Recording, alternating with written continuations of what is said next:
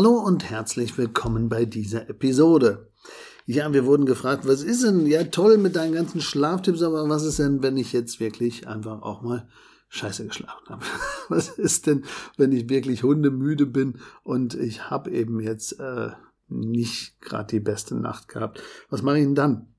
Was ist, wenn ich zu lange Netflix geguckt habe oder einfach keinen guten äh, Rhythmus gepflegt habe? Also wenn ich all das, was wir hier hier predigen, nicht gemacht habe.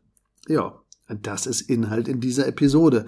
Wir zeigen also ein paar Dinge, die man machen kann, wenn man eben schlecht geschlafen hat. Also viel Spaß bei dieser Episode. Sleep and Perform. Willkommen in deinem Podcast für mehr Wachheit im Alltag durch erholsame Nächte.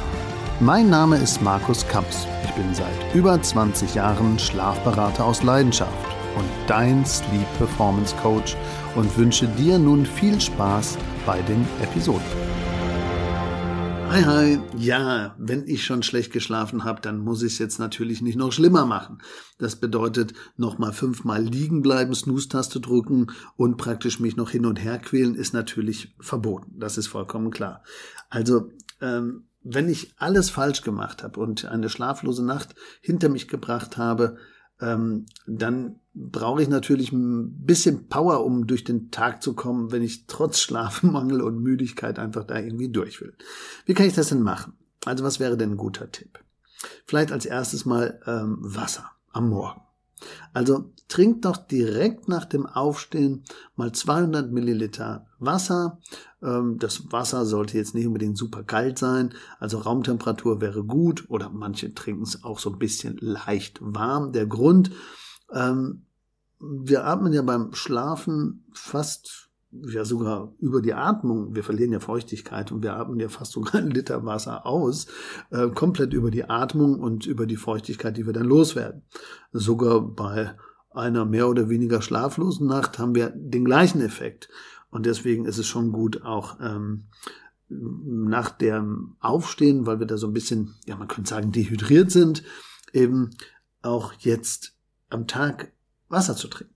Also damit ich im Grunde genommen auch jetzt nicht das Schlafdefizit sich in den nächsten Tag reinzieht und damit ich jetzt nicht noch träger werde, wäre erstmal ein bisschen die Dehydrierung anzugehen. Super, um in den Tag reinzukommen und um mich so ein bisschen zu aktivieren, von innen sozusagen. Und dann kann ich natürlich mich von außen auch noch aktivieren, nämlich mehr Energie durch entweder ja, ich bin ja jetzt nicht so ein unbedingt super Kaltduscher, aber das wäre natürlich gut. Wechselduschen oder Kaltduschen. Oder manche machen ja auch so ein Eisbad. Es reicht manchmal auch frische Luft, also Fenster auf, mal vors Fenster stellen oder mal rausgehen, wenn man einen Balkon hat oder einen Garten, wenn man da mal kurz hingehen könnte. Also Sonne ist ein fantastischer Wachmacher. Sorgen Sie also für Bewegung, geht also raus, 15 ähm, Minuten raus. Wieso? Ja, ganz einfach. Die Sonne stoppt ja dann auch hier unsere Melatoninproduktion. Und da ist ja wichtig, das ist ja Schläfrigkeit, das ist ja unser Gefühl. Ähm, und wir wollen jetzt ja eigentlich wach machen. Und deswegen ist Licht am Morgen wichtig als Impulsgeber. Kurzer Spaziergang wäre natürlich auch super, aber ähm, eiskalte Dusche, Wechselduschen und dann vielleicht ähm, raus ins Licht oder umgekehrt ein bisschen rausgehen, kurz auf den Balkon, ein bisschen atmen ein bisschen ins Licht gucken und dann praktisch die kalte oder die Wechselduschen. Dann habe ich auf jeden Fall schon mal ein bisschen mehr Energie, wenn ich schon so verpennt durch die Gegend schaue. Ja, und dann ist natürlich das Thema Kaffee immer so eine Sache. Vorsicht, Vorsicht. Also Experten sagen, ja, natürlich, gar keine Frage. Aber wann denn Kaffee? Kaffee ist ein guter Wachmacher am Morgen, kann natürlich funktionieren. Der eine mehr, der andere weniger. Aber ähm, nicht sofort. Also lass doch die Kaffeetasse erstmal links liegen. Äh, erstmal ähm, sollte ich aufpassen, wann ich das mache. Man sagt 90 bis 120 Minuten nach dem Aufwachen. Dort hat Kaffee dann auch die gewünschte Wirkung. Also das Motto, je mehr Kaffee, desto wacher, das ist eben nicht richtig, sondern wann und wie ist eben sinnvoll und lieber in kleineren Rationen und wenn ich jetzt schon super mies drauf bin, dann lieber jede Stunde noch mal ein Tässchen, zumindest nicht zu lange, also nicht nach 15 Uhr, weil das hat dann ja wieder eine Negativwirkung auf den Abend. Aber da kann ich mich natürlich besser abholen. Ähm, weil ansonsten stehen diese ähm, Hormone, ihr könnt auch die Episode Hormonbalance anhören, also Cortisol, Stresshormon und Melatonin, Schlafhormon, das kommt alles durcheinander, weil ja morgens sowieso äh, wir wach werden von unserem Cortisolspiegel und wenn ich zu früh Kaffee nehme, dann wirkt der gar nicht.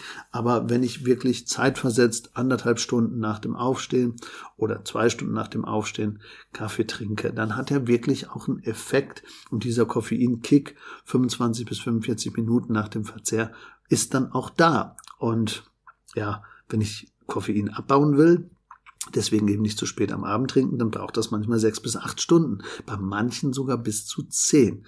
Aber sechs bis acht Stunden ist schon heftig. Deswegen mit dem Wachmacher so ein bisschen aufpassen. Was kann ich denn sonst noch machen? Ich könnte mich natürlich kaputt lachen. Das ist jetzt ernst gemeint, aber wenn ich jetzt mit dem Auto fahre dann sollte ich mir jetzt vielleicht jetzt äh, nicht die Depressionsmusik reinziehen und noch irgendwelche Balladen mir anhören und mich runterziehen, es sei denn, ich bin da jetzt irgendwie drauf gekoppelt. Viel besser ist vielleicht eine Comedy-Folge oder eine Podcast-Folge, die irgendwie witzig ist oder irgendwas, was mir gute Laune macht oder ich lasse mir Witze erzählen. Ähm, das macht mich natürlich wacher und vertreibt auch so die Müdigkeit oder auch negative Gedanken. Also macht was Lustiges oder hört Radio oder bringt euch mit eurem Lieblingssong in die Motivation. Das ist bestimmt der richtige Weg. Und dann natürlich Kreativität besiegt Müdigkeit am Arbeitsplatz. Aufgaben, die natürlich die volle Konzentration erfordern, die würde ich mir jetzt nicht direkt reinknallen, wenn ich noch halb verpennt durch die Gegend gucke. Und am besten ist ja sowieso, wenn man nach dem Chronotyp passend, also Lerche oder Eule, weiß, wann sind meine Defizite und wann sind meine Leistungsspitzen. Also bin ich jetzt um elf weit oben oder bin ich praktisch dort schon wieder äh, müde? Also die Frühmenschen, die sind ja bis elf ganz hocheffektiv und knicken dann schon das erste Mal ein, während vielleicht die Eule das erste Mal um zehn Uhr überhaupt die Augen aufmacht, also gefühlt innerlich und dann um elf überhaupt erstmal gerade äh, anfängt. Aber eine gute Zeit für Meetings, wo beide dann, ich sage jetzt mal ein bisschen da sind, ist sicherlich 11 Uhr. Ähm, alles andere, was ich an den Konzentrationsthemen habe für den Arbeitsplatz, sollte ich eben bewusst auch dahin legen, wo es dann besser passt. Also versucht, wenn ihr einen schlechten Tag hattet, jetzt nicht gerade die wichtigsten Meetings dorthin zu legen, wo man am Morgen sowieso noch nicht fit ist oder schon wieder müde wird. Dann natürlich Vitamine statt Kohlenhydrate gegen die Erschöpfung. Äh, wie am Morgen sollten auch am Mittag mindestens 15 Minuten raus an die frische Luft. Das ist natürlich super, um so ein bisschen wieder in die ähm, Aktivierung hineinzukommen. Aber beim Mittagessen, also da bitte Kohlenhydrate so ein bisschen vermeiden. Die machen ja dann müde, die ziehen mich so ein bisschen runter. Vielleicht kann ich ja doch lieber mal einen Salat oder irgendwas mit viel Proteinen oder gegrillten Hähnchenfleisch oder Fisch oder irgendwas anderes mal essen, ähm, weil das mich natürlich dann schon ein bisschen ähm, ja mehr aktivieren kann und auch mehr ähm, oben hält. Und Vitamine brauchen wir ja alle. Und wenn ich mir natürlich jetzt das fettigste oder das kohlenhydratreichste Essen reinpfeife und sowieso schon schlecht drauf bin und dann so noch mehr ins Mittagstief falle, dann ist natürlich danach zumindest oder insgesamt dann zumindest wichtig, dass ich noch ein anderes Element nutze. Zum Beispiel ja Powernapping. Also Wer schon schlecht geschlafen hat und aber kein Einschlafproblem hat, also kein Insomniker ist, der könnte natürlich jetzt noch ein bisschen ein Powernapping machen, also ein Mittagsschläfchen. Haben wir auch eine separate Folge drüber. Powernapping ist wirklich super. Ähm, aber nicht länger als 20 Minuten oder 25 Minuten, sondern wirklich kürzer. Und wenn es geht, natürlich so auch im Leistungstief zwischen 13 und 15 Uhr, je nachdem, ob ich Lerche oder Eule bin.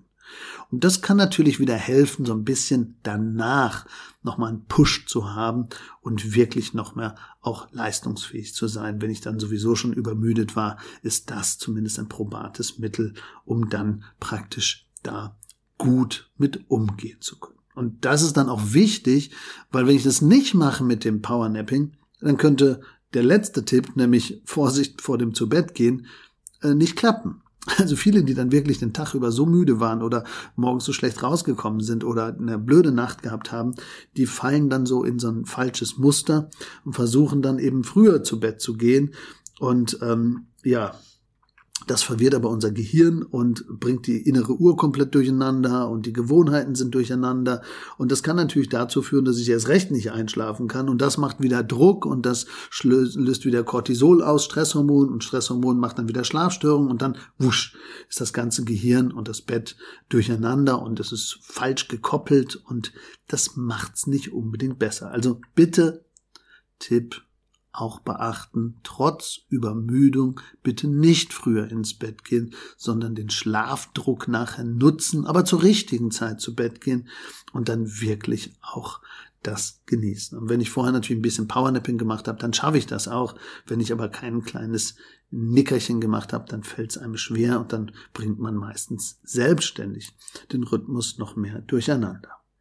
Also, nochmal so ein bisschen zusammengefasst. Achtet drauf, wenn ihr übermüdet wart, nicht früher zu Bett zu gehen. Achtet drauf, vielleicht das Powernapping zu nutzen. Achtet drauf, mehr Vitamine zu essen und weniger Kohlenhydrate ähm, am Mittag.